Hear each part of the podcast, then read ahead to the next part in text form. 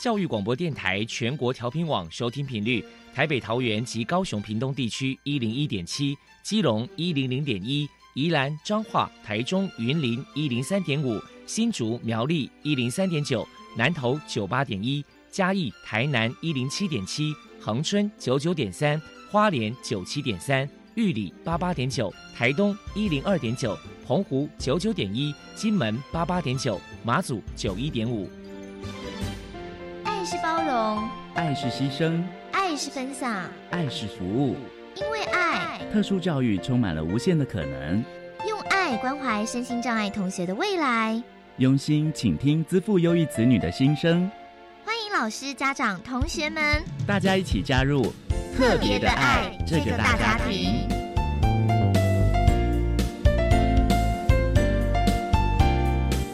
本节目由教育部学生事务及特殊教育司指导，国立教育广播电台监制，欢迎收听。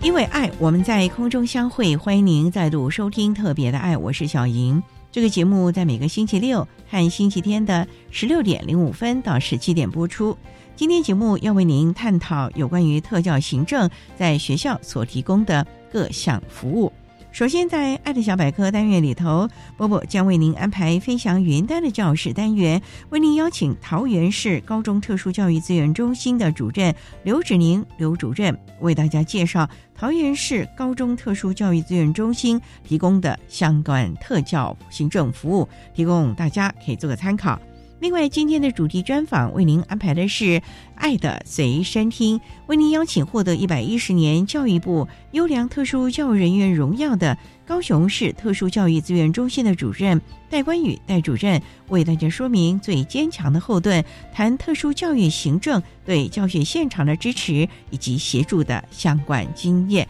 希望提供大家可以做参考。节目最后为你安排的是《爱的加油站》，为您邀请台北市立大安高级工业职业学校的谢佳楠老师为大家加油打气喽。好，那么开始为您进行今天特别的爱第一部分，由波波为大家安排飞翔云端的教室单元。飞翔云端的教室，特殊儿是落难人间的小天使，老师必须要拥有爱的特异功能。才能够解读与引导特殊儿，教师是特殊教育非常重要的一环。我们邀请相关的老师分享教学技巧、班级经营、亲师互动等等的经验，提供给教师们参考运用哦。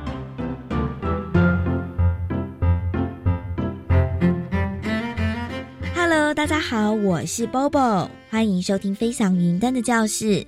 今天我们特地请到了桃园市。高中特殊教育资源中心的主任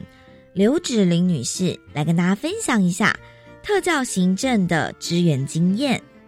刘主任呢，荣获一百一十一年度教育部表扬的优良特殊教育人员。首先，请你来谈一谈是在什么样的机缘之下，让您踏入了特教的领域？也请您来聊一聊自己的教学理念是什么呢？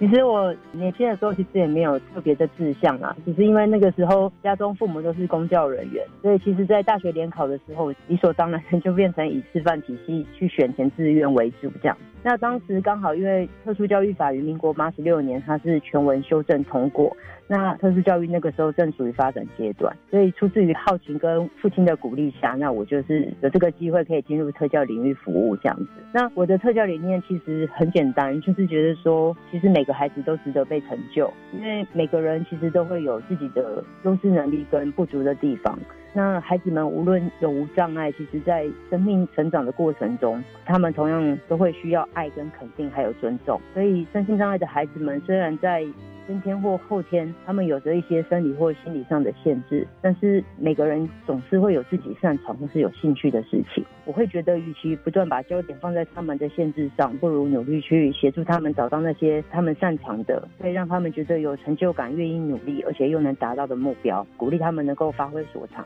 希望他们未来无论是在工作或是在生活上都能够独立，然后自信又开心的过日子。那这是我最希望能够教会孩子的一件事情。好，那想请教一下，因为您这边就是目前担任的是桃园市高中特殊教育资源中心的主任嘛？不晓得您这边大概已经呃工作多久了呢？今年接资源中心主任是第五年，第五年，想请您来分享一下，就是说不晓得哎，身为这样的一个职位，可能在校园的特教行政上，可能有提供哪些资源？要不要提醒一些该注意的地方呢？目前我们高中特教资源中心主要办理的业务，就是以高中阶段的鉴定安置，还有升学，还有相关的特教职能研习，然后以及提供家长跟教师相关业务的咨询服务。那因为我们的服务就是范围涵盖了全市的高中学校跟国中学校，那因此提供相关行政的时候，除了一定要熟悉目前的规定跟办法，确保我们可以依法行政跟规定的一致性之外，当然也要适时了解到第一线家长跟学校端的需求跟考量，才有办法尽可能提供最适切的建议跟服务给大家。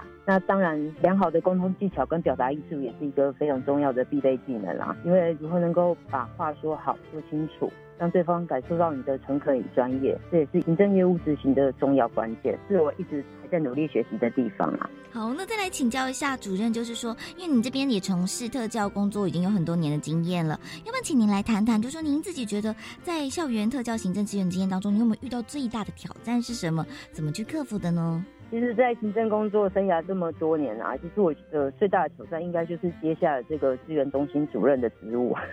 因为这个中心在一百零七年才成立的。那个时候是因为桃园市刚好改立直辖市，那桃园市内的国高全部都要改立市高。那个时候桃园市政府因为考量到国教阶段跟高中阶段的不同，然后也考量到市内大部分的高中职其实都曾经隶属过国教署的管辖这样子。那因此，我们就成立了一个全国第一间的高中特教资源中心，希望这个中心能够承接我们桃园市高中阶段的特殊教育的鉴定安置等重要业务。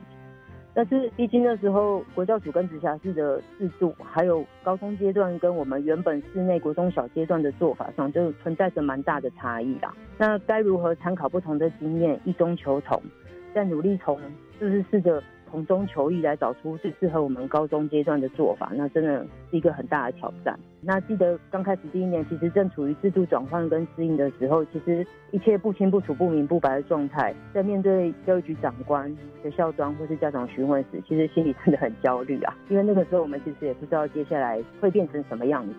但是也没办法，因为已经接了这个职务啦。无论再怎么急、再怎么有压力，其实所有的问题还是必须要解决。所以那时候只能告诉自己，就是不要急，只要方向对，就是慢慢往前走就好了。那还好，那时候身边其实也出现了很多贵人啊，像教育局长官啊，像特教领域的一些教授、专家学者啊，那高中中学校啊，还有市内其他的资源中心、其他县市的特教伙伴，他们都有就是提供给我们很多的协助啦。那透过持续的沟通协调，不断的修正跟调整之后，其实现在本市高中。呃，各项制度大概也都已经明确进行跟推动，虽然没有一百分，但应该也算达到一个稳定的状态这样。对呀，不过这一路下来，真的也是学到很多东西，对不对？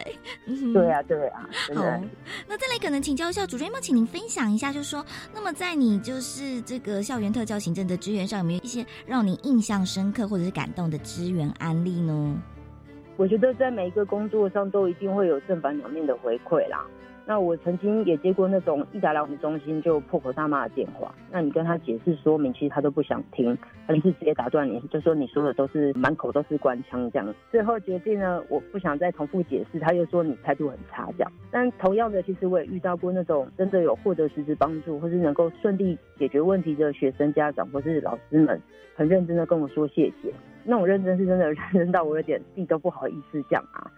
那在处理这些情形的当下，其实真的印象都是蛮深刻，因为真的蛮极端的。当然遇到了沟通困难或是被指责谩骂的时候，难免会觉得很沮丧。但说真的，做行政这么多年，我觉得接收到的正向回馈还是占了大部分啦。所以大部分的时候，其实都还蛮享受这个过程。那当很努力办理业务获得肯定，或是真的能够帮忙家长、学校端解决问题，能够实质帮助到学生时，其实这些时刻除了别人给我肯定之外，我自己其实也会觉得很感动、很有成就感。那对于那些批评跟指教，也不是完全置之不理，只是我就会告诉自己，那就当做是一种别人对自己的提醒。虽然有的时候别人是比较激动啊，那认真检讨过是不是还有改进的空间后，其实我也不会特别往心里去这样。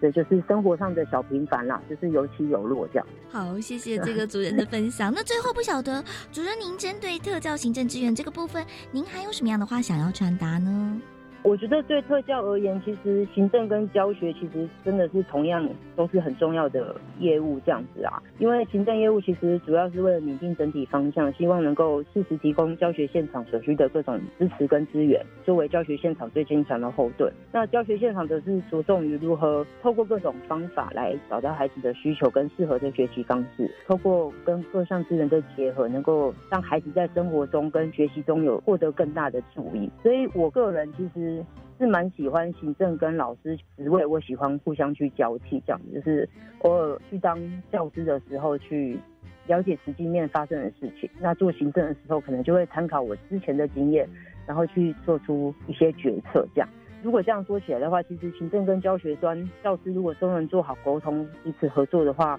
其实对于特殊教育整体推动跟执行上，其实会有更大的注意。但是实物面而言，因为职位不同，所以其实看事情的角度可能常常会有一些差异，所以很容易在意见跟看法上会产生一些出入或摩擦，那导致失去。一次可以互相合作的机会，其实有点可惜啦。所以我个人还是觉得，其实植物人气这件事情其实真的蛮重要。因为当累积了不同层面的工作经验跟视角后，对于事情的判断或是看法，其实也都会有着不一样的改变。那这对于日后工作上的协调跟沟通，其实都会有很多的注意啊。无论其实在哪个职位，反正初衷都是为了学生好。那其实大家还是可以试着多多沟通，用鼓励代替责骂。有时候换位思考跟同理心，其实或许可以让相持不下的局面，其实变成一个双赢的局面。就鼓励大家多多做行政，希望行政有时候也可以下去好好看看第一线老师在做什么事情。非常谢谢桃园市高中特殊教育支援中心的主任刘芷玲女士接受我们的访问。现在我们就把节目现场交还给主持人小莹。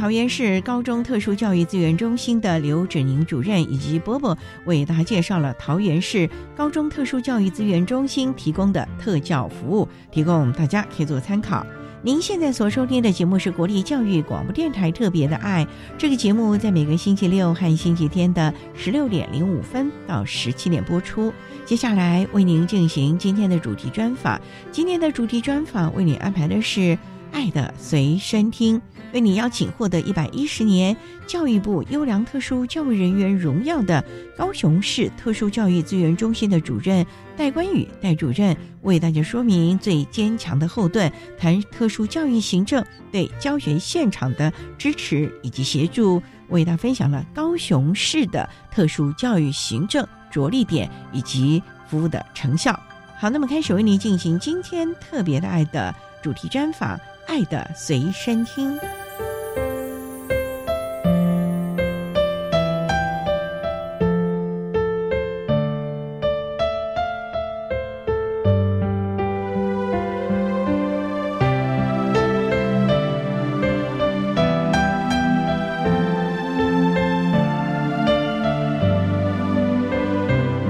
爱的随身听。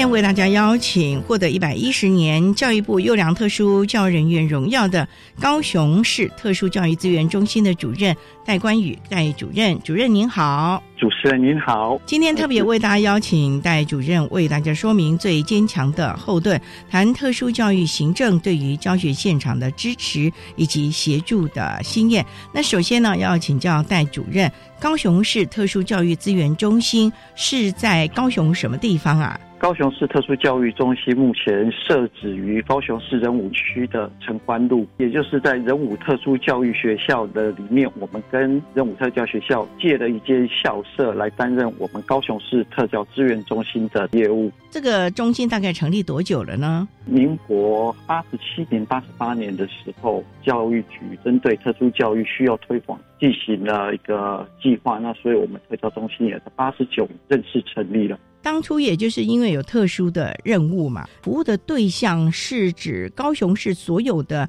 特殊教育的学生吗？我们服务的对象不光是只有我们特殊教育的学生，所有特殊教育的家长、老师，甚至于普通老师都可以接受我们特殊教育的相关咨询跟服务。换言之，只要是高雄市的市民。有任何特殊教育的需求，我们特教资源中心都非常乐意提供相关的协助。所以服务的对象是非常广的，只要对于特殊教育有需求或者是有疑问想要咨询的，都可以上特殊教育中心来请教相关的资讯哦。是的，在特教中心服务的老师，你们是如何的来甄选的呢？以我们高雄市甄选老师的。例子来说，我们特教资源中心商界的程序大概会安排在每年的四五月之间，教育局会发函邀请具有三年以上有特教热忱老师来参与我们特教资源中心的甄选。甄选的过程不会限定一定要特教老师才能进入我们特教资源中心。像目前我们中心就有幼儿园老师、国小普通班的老师，都在我们中心提供特教的咨询跟服务。所以不见得你一定要有特殊教育的专长才可以来资源中心服务了。是的，像我们有些来服务的老师，是家里面也有特教生，他觉得他在这方面他有相关的经验，也想要来这边看看有没有更多的资源可以提供给身边有需求的老师跟同仁，所以他就来特教资源中心参加我们甄选。所以家长也可以哦。家长就没有，我们主要的对象还是限制在老师，正式的老师才有资格来这里参加相关的甄选了。那通常服务的年限大概要多久呢？我们这边没有特别服务的年限，只要学校愿意当借这些老师给特教资源中心，而且这些老师也有意愿继续留下来，都会非常欢迎这些老师续任。那这些老师是平常都固定在资源中心上班呢，还是必须巡回高雄各个学校，哪里有需要就得到那个地方去服务呢？我们这边的人员多半是在特教资源中心里面上班。他如果有任务必须到学校，我们就会让他们公差去到学校。比如说治疗师、情绪障碍巡回的老师，他们有课务的话，就可以到学校去。那一般上班的地点还是会待在我们特教资源中心。所以在这个地方等于就是一个据点，真的有需要了，各个学校来申请服务了。是的，提供了高雄地区不管是家长、老师、同学们特殊教育的服务了啊。好，那我们稍待再请获得一百一十年度教育部优良特殊教育人员荣耀的高雄市特殊教育资源中心的主任戴冠宇戴主任，再为大家说明特殊教育行政对于教学现场的支持以及协助的经验。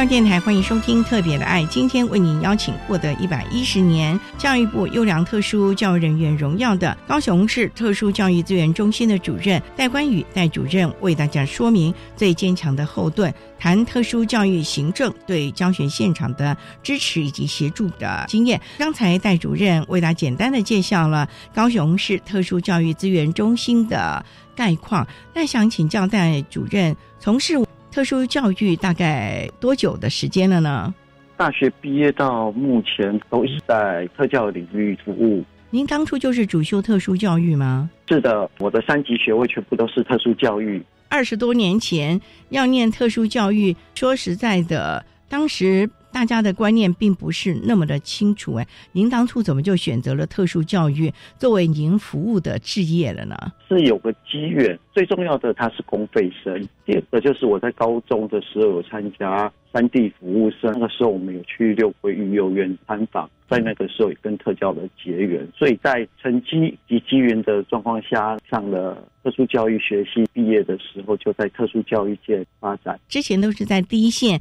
担任教学的工作吗？是的。在哪个教育阶段呢？我的教学经历跟一般的特教老师比较不一样。我虽然是在学校担任教职，但是绝大部分的时间都是兼任学校的行政工作。担任行政工作占了我职业相当大的一部分。因为就我自己的观念，我认为如果要服务特殊教育学生的形式是很多元。第一线老师是学校行政都可以，但是一个老师他能够影响学生的层面，大概就是一班级。但是如果你能够透过学校行政，你可以影响到的是整个学校的政策氛围，甚至是文化。相对的来说，学校特殊教育的环境也有可能你的参与改善。所以几乎都是在我们的特殊教育行政这边来服务了。不过呢，那也想请教了，从事特殊教育的行政有哪些要特别注意的地方呢？这么多年下，我觉得专业当然是一定要具备，可是另外一个特点，我觉得非常重要，是要能够耐烦，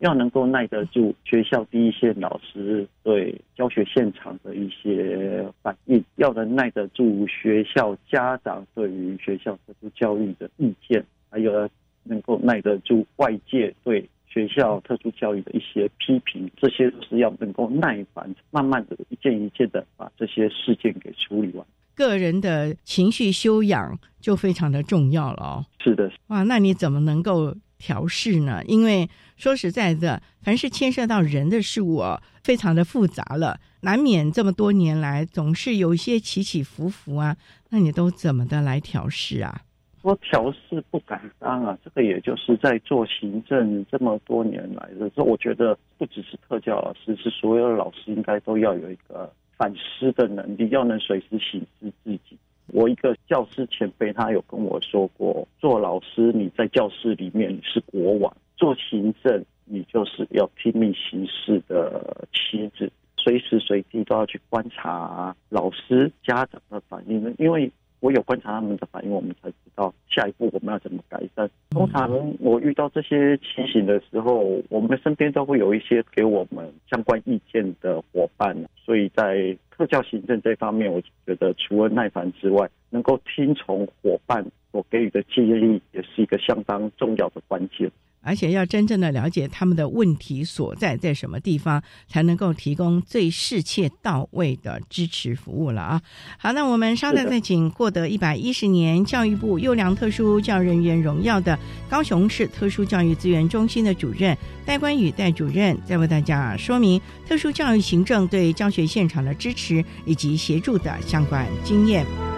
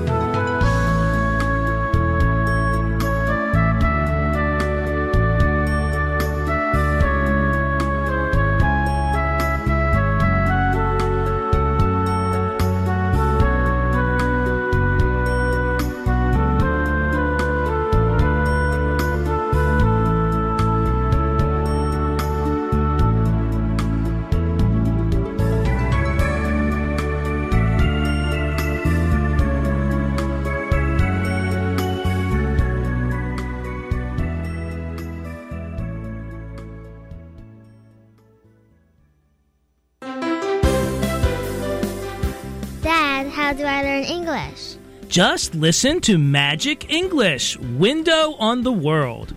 Magic English Window on the World. 魔法英语看世界。 Every Monday from 5:20 to 6. 每周一晚上五点二十到六点， Power up your English. 跟我们一起欢乐学英语。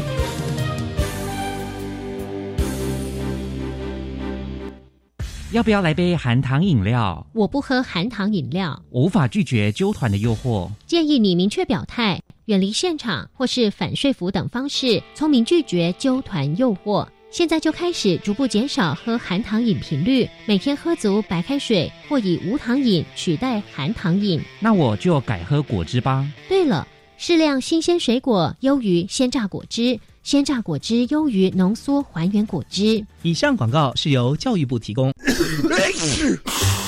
防范流感，大家要注意。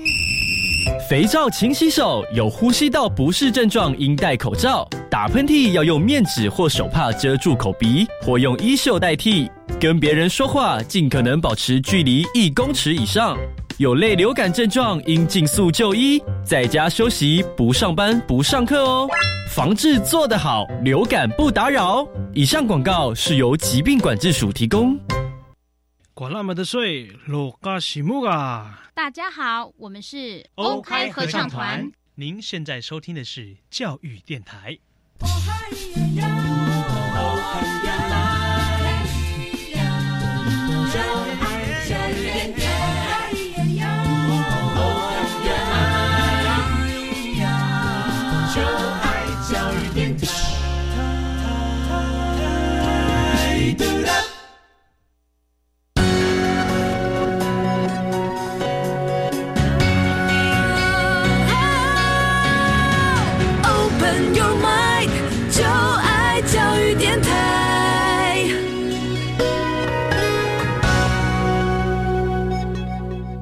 电台欢迎收听《特别的爱》这个节目，是在每个星期六和星期天的十六点零五分到十七点播出。今天为您邀请获得一百一十年度教育部优良特殊教育人员荣耀的高雄市特殊教育资源中心的主任戴冠宇戴主任，为大家说明最坚强的后盾，谈特殊教育行政对教学现场的支持以及协助的经验。那刚才在节目的第一部分，戴主任为他简单的介绍了高雄市特殊教育资源中心提供的服务以及服务的对象，以及主任个人从事特殊教育，尤其对于特殊教育行政的看法了。那也想请教，针对我们大高雄地区有特教需求的，不管是老师、家长或者是学童，特殊教育资源中心可以提供哪一些的支持服务，或者是特教的服务？我们高雄市特殊教育资源中心目前的组织包括了监定安置组、教育推广组、辅导服务组、行政资讯组以及专业团队。那我们提供给学校的服务主要包括了鉴定安置、教师助理员跟学生助理员的申请、专业团队、治疗师到校的直接服务、间接服务、教师真人以及家长咨询服务。这是我们这家资源中心主要服务的项目。听起来还蛮多元的。那我们就从鉴定安置来说，因为我们知道特殊教育的服务必须这个孩子具有特殊教育学生的身份，通常这个鉴定就非常的重要了，有的可能要牵延蛮多的时间，不断的验证。这个部分你们都是怎么样的来提供鉴定安置呢？是有相关的新品老师呢，还是一般的低线的老师提报出来，你们就马上请人去鉴定了呢？还是需要家长来提供呢？特教资源中心在特教学生的鉴定，只有一个比较重要的事项，是一定要透过学校的申请，我们才能进行鉴定安置的安排。因为特教学生重要的一些观察记录、测验，都是要透过学校第一线的老师评估，我们这边才能获得。更重要的是，需要取得家长的信任，家长愿意签同意书，我们做鉴定安置。所以我们希望以学校为主要的送监单位来跟我们的联系，鉴定安置相关流程，就是学校申请之后取得了家长同意书，我们就会安排心理评量人员到学校帮学生实测、收集学生的资料。在下一个步骤呢，会有安排鉴定期程。我们高雄市的鉴定期程应该是全国最多的。我们从每年的八月起到隔年的四月，大概会办将近九场次的鉴定安置，几乎我们等于每个月都。在办鉴定安置工作，我们希望学生他们只要有需求，我们就能马上提供给学生服务。这个是我们特教资源中心能够提供给学生在鉴定安置上面的服务。鉴定完了之后，他就会到学校。接下来到了学校之后，我们以情障学生为例好了。他到了学校之后，我们的专业团队就会进去跟学校沟通，安排什么时间到学校评估这个小朋友他需要哪些治疗师的服务，他需要教师助理员的时数，以及他有没有需要教育辅助器材，这个都是我们在鉴定安置之后，服务资源会立刻进到学校。通常像这样子要多久的时间呢？一个学期吗？还是一个月就可以达到了？鉴定安置大概一个月就可以达到。以治疗师的申请好了，我们现在是随时提报，我就随时审件，最多不会超过一个礼拜。因为在我们特教资源中心之前，他是有安排专业团队的骑乘，但是我来到中心之后，发现这样子骑乘可能会不积极，所以我要求我们中心的伙伴是在鉴定安置之后，一定要在最短的时间提供给我们学校还有。特教学生专业团队的需求不会超过一个礼拜，所以其实主任，你们尽量缩短了行政流程、跑公文啊，或者是审核的时间，就希望把服务能够尽快的到位，是不是？是的。那不就增加工作负担了吗？因为就像您讲的，每个月都有提供鉴定安置的服务，所以大家可能都会经常奔波在外，不是在学校里面看学生，不然就是带着学生去医疗院所做一些相关的鉴定，甚至于可能还要在评估他需要些什么样的学习辅具啊，或者是相关的配套的措施喽。那其实整个行政流程是环环相扣的耶。这个也就是我们特教资源中心。在以往的流动率非常大的原因，因为等于是把一些学校应该要承担的工作，我们都揽在自己身上。在我来到特教资源中心，我也一直在思考特教资源中心流动率大的这个问题。在这几年的努力之下，我们中心的流动率越来越少。一方面是我们能够让我们特教资源中心的伙伴。获得了真人，另外一方面是在这边他们有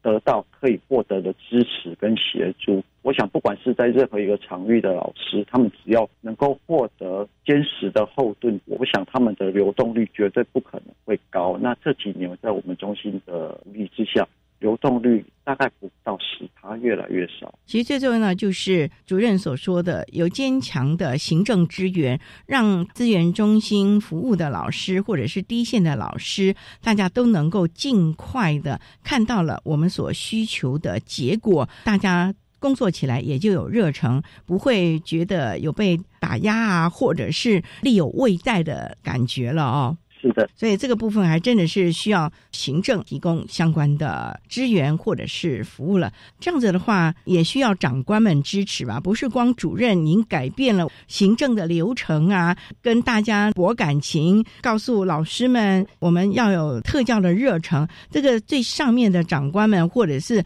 更高阶层的市府，在教育行政方面的支援，也应该要有配套的措施喽。提到这个，真的是我要感谢我们教育局的长官对我们特教行政上面的支持啊，不管是经费、人力，或者是任务上面的调动。我举个例子啊，我们在上个学期遇到一个情绪障碍的学生，他的状况非常的严重。爸爸是远洋渔船的干部，常年都不在家。那妈妈是陆配，对于我们国内的教育现况不是很了解。教育局是我们的副局长亲自带队。去家里面家访，去学校调查，跟我们一起安排课程，跟我们一起讨论治疗师、教师助理员。我想我们在一个有担当的长官支持之下，做起这些事情，应该就倾尽全力的贡献。这个非常的重要，看到了 孩子真正的需求，甚至于孩子的家庭薄弱的地方需要支持的部分了，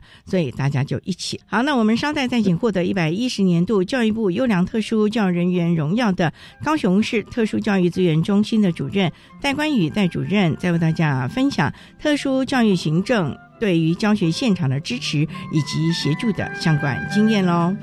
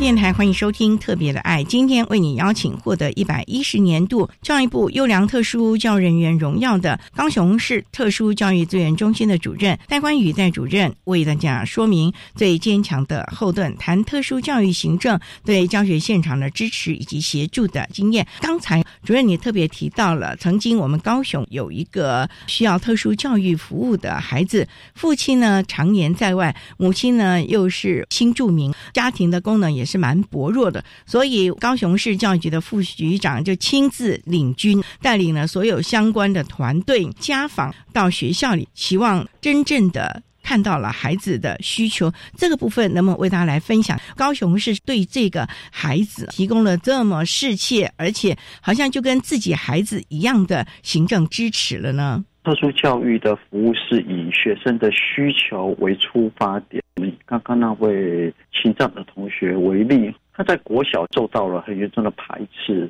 国小转的三所学校，国中因为学区的学风是以升学为考量的一个学区，所以他在那个氛围里面难融入于学校，再加上家长常年在外，妈妈对于我国内的环境不是很融合，所以他的家庭功能薄弱。我们在跟长官一起开会讨论之下，由我们的副局长带队进行了家庭功能的再确认，还有他安置形态的再确认。然后我们导入了情绪障碍学生支援团队，为这位学生做课程的再设计，为他的教助服务时数在做评估，以及治疗师服务的分析。整套流程做下来，我们大概花了半年多的时间。这个学生他从一开始把老师打到快住院，还好老师对学生蛮宽容。之后我们介入的时候，发现这个小朋友他。智商其实是不低，但是在情绪控管上面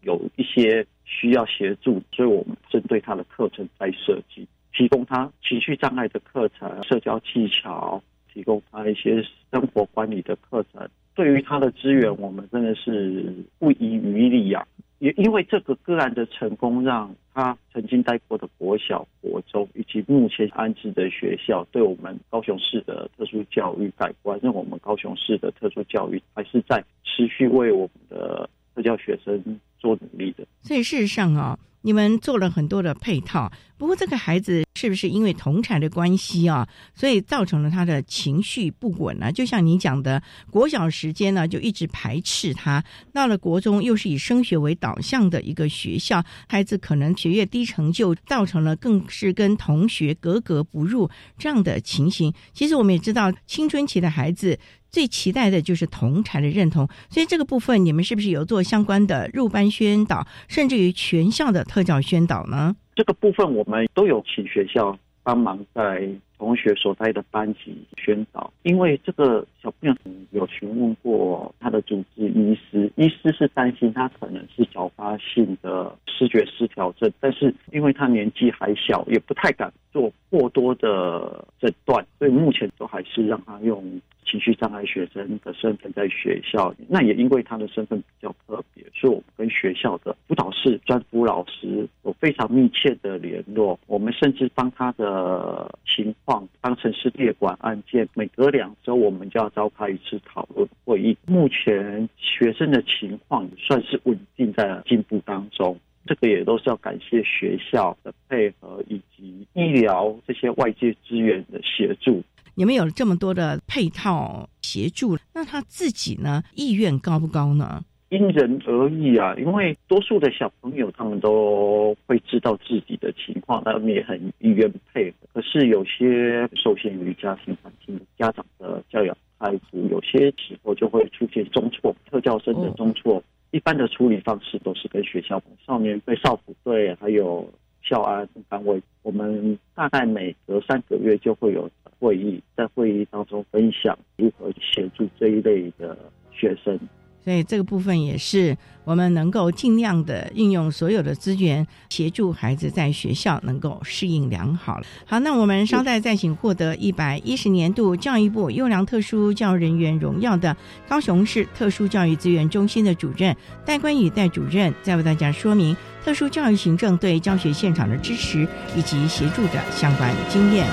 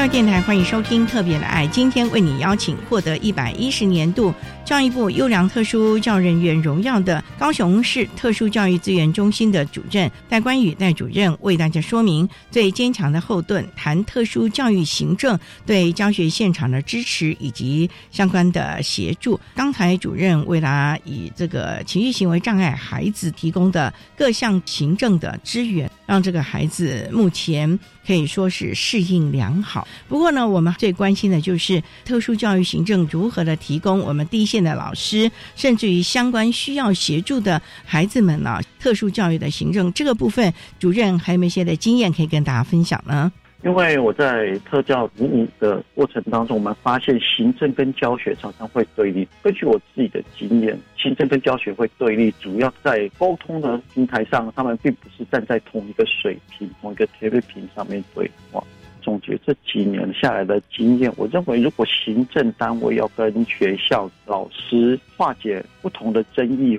及误解，要考量几个点。第一个点是沟通，必须要透过沟通来化解彼此的歧义，让彼此的对话差异减少。以我特教资源中心为例，我们给学校一些任务。必须要很明确的说明，让他们清楚的了解行政单位希望第一线的学校跟老师要怎么样配合，所以我们就安排了多场的说明会，包括了业务承办人的说明会、奠定安置送件的说明会、家长说明会，我们还会印制手册。做线上的教学档案，这一切的一切就是希望我们能够在沟通的时候，把我们的需求以及学校达到的程度，用简洁的方式表达，让学校能够了解。那，第二点就是行政提供的服务必须要迅速。当老师反映给行政教学需求的时候，通常都是老师已经忍耐不住了。所以这个时候的服务，我们必须是非常及时、非常到位。为我们中心的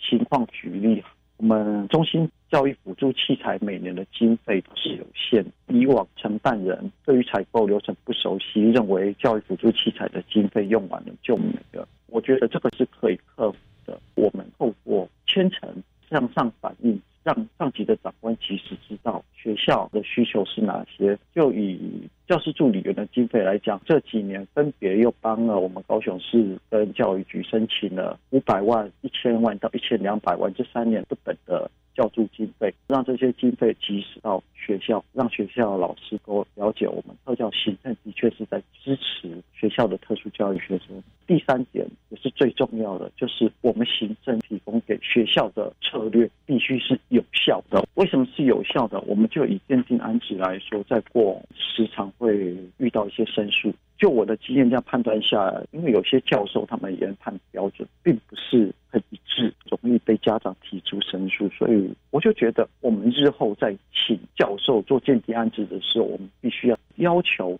学长的教授来审学长的案件，因上的教授来审自闭症，来审情障。这样子能够弥补教授在现场提供给老师的策略最有效的。像医师也一样，我们也是邀请儿童心智科的医师来帮我们现场做自闭症跟 ADHD 学生的诊断。至于多障或者肢体障碍的学生，我们就会由复健科的医师担任委员。在现场不但具有说服力，带回去给学校的策略也是最及时、最有效的。以上是我认为行政跟教学的歧义要能够化解、沟通迅速及有效是三个非常重要的要件。所以呢，开各项鉴定安置的会议的时候，正确性还有适当性是最重要的。否则的话，如果鉴定的没有那么的确实，或者是挂一漏万的话，到了教学现场仍然是无济于事，甚至于可能会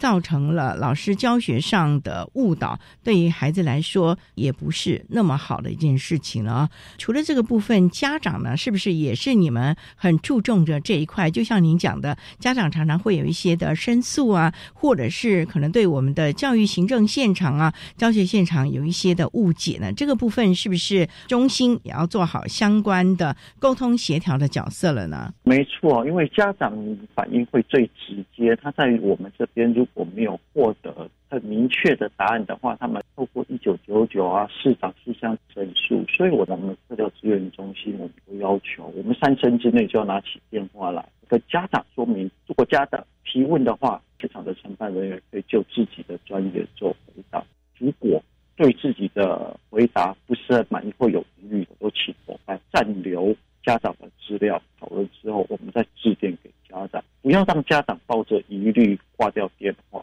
这样子他们心里头一定会有不愉快。我们可以在事后透过简短的会议讨论，让家长了解后续可以有哪些步骤争取他的权利。这个是我们目前可以做得到的。所以这么多年来的特殊教育行政的经验，戴主任，您认为，如果特殊教育的行政真的能够做好最坚强的后盾，是不是对于我们的教学现场，所有需要特殊教育服务的，不管是老师、家长或者是孩子们，都能够提供了最适切的协助了呢？是的，行政是教学的后盾，我想这个是毋庸置疑啊。我们一定要在行政上面支持教学，老师。才能够放手完成他们的教学工作，老师也才能放心去完成他们的课程设计。唯有老师能够在一个安心、安全的环境，他们才能尽展所能，把他们的一生的好功夫展现在学生的面前。所以呢，特殊教育行政真的是最坚强的后盾，让老师能够安全、安心的。把一生所学、所有的专业都直接的灌注、服务在孩子的身上了啊！好，那我们今天也非常的谢谢获得一百一十年度教育部优良特殊教育人员荣耀的高雄市特殊教育资源中心的主任戴冠宇戴主任为大家分享的特殊教育行政对教学现场的支持以及协助的相关经验，非常谢谢戴主任的分享还有呼吁，谢谢您主任，谢谢主持人，谢谢。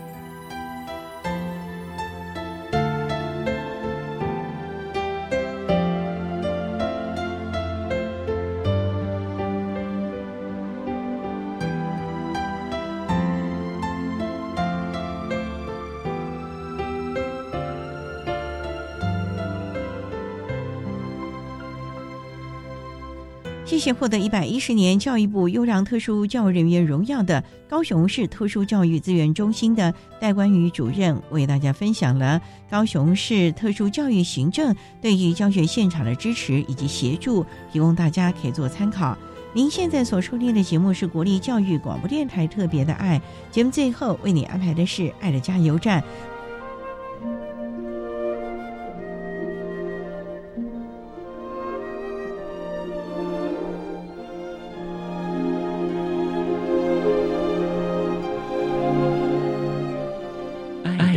加油站。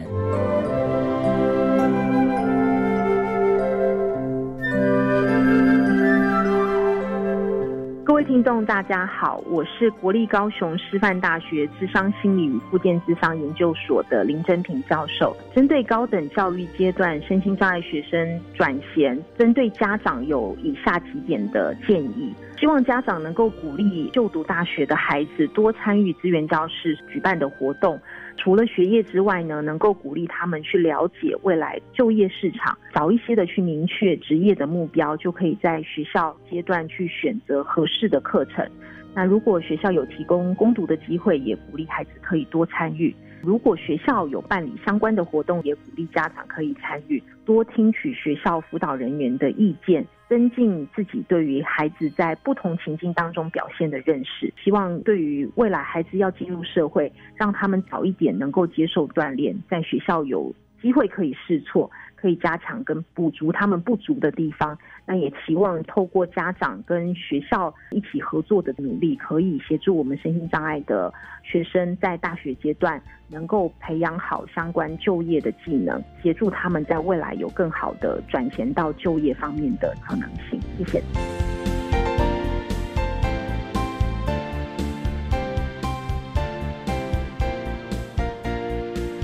节目就为您进行到这了，感谢您的收听。在明天节目中，为您邀请台北市立大安高级工业职业学校的谢佳楠老师，为大家分享最适切的安置，谈高中教育阶段身心障碍学生升学或就业转型的重点，以及师长正确观念的建立，希望提供家长老师可以做参考喽。感谢您的收听，也欢迎您在明天十六点零五分再度收听特别的爱。我们明天见了，拜拜。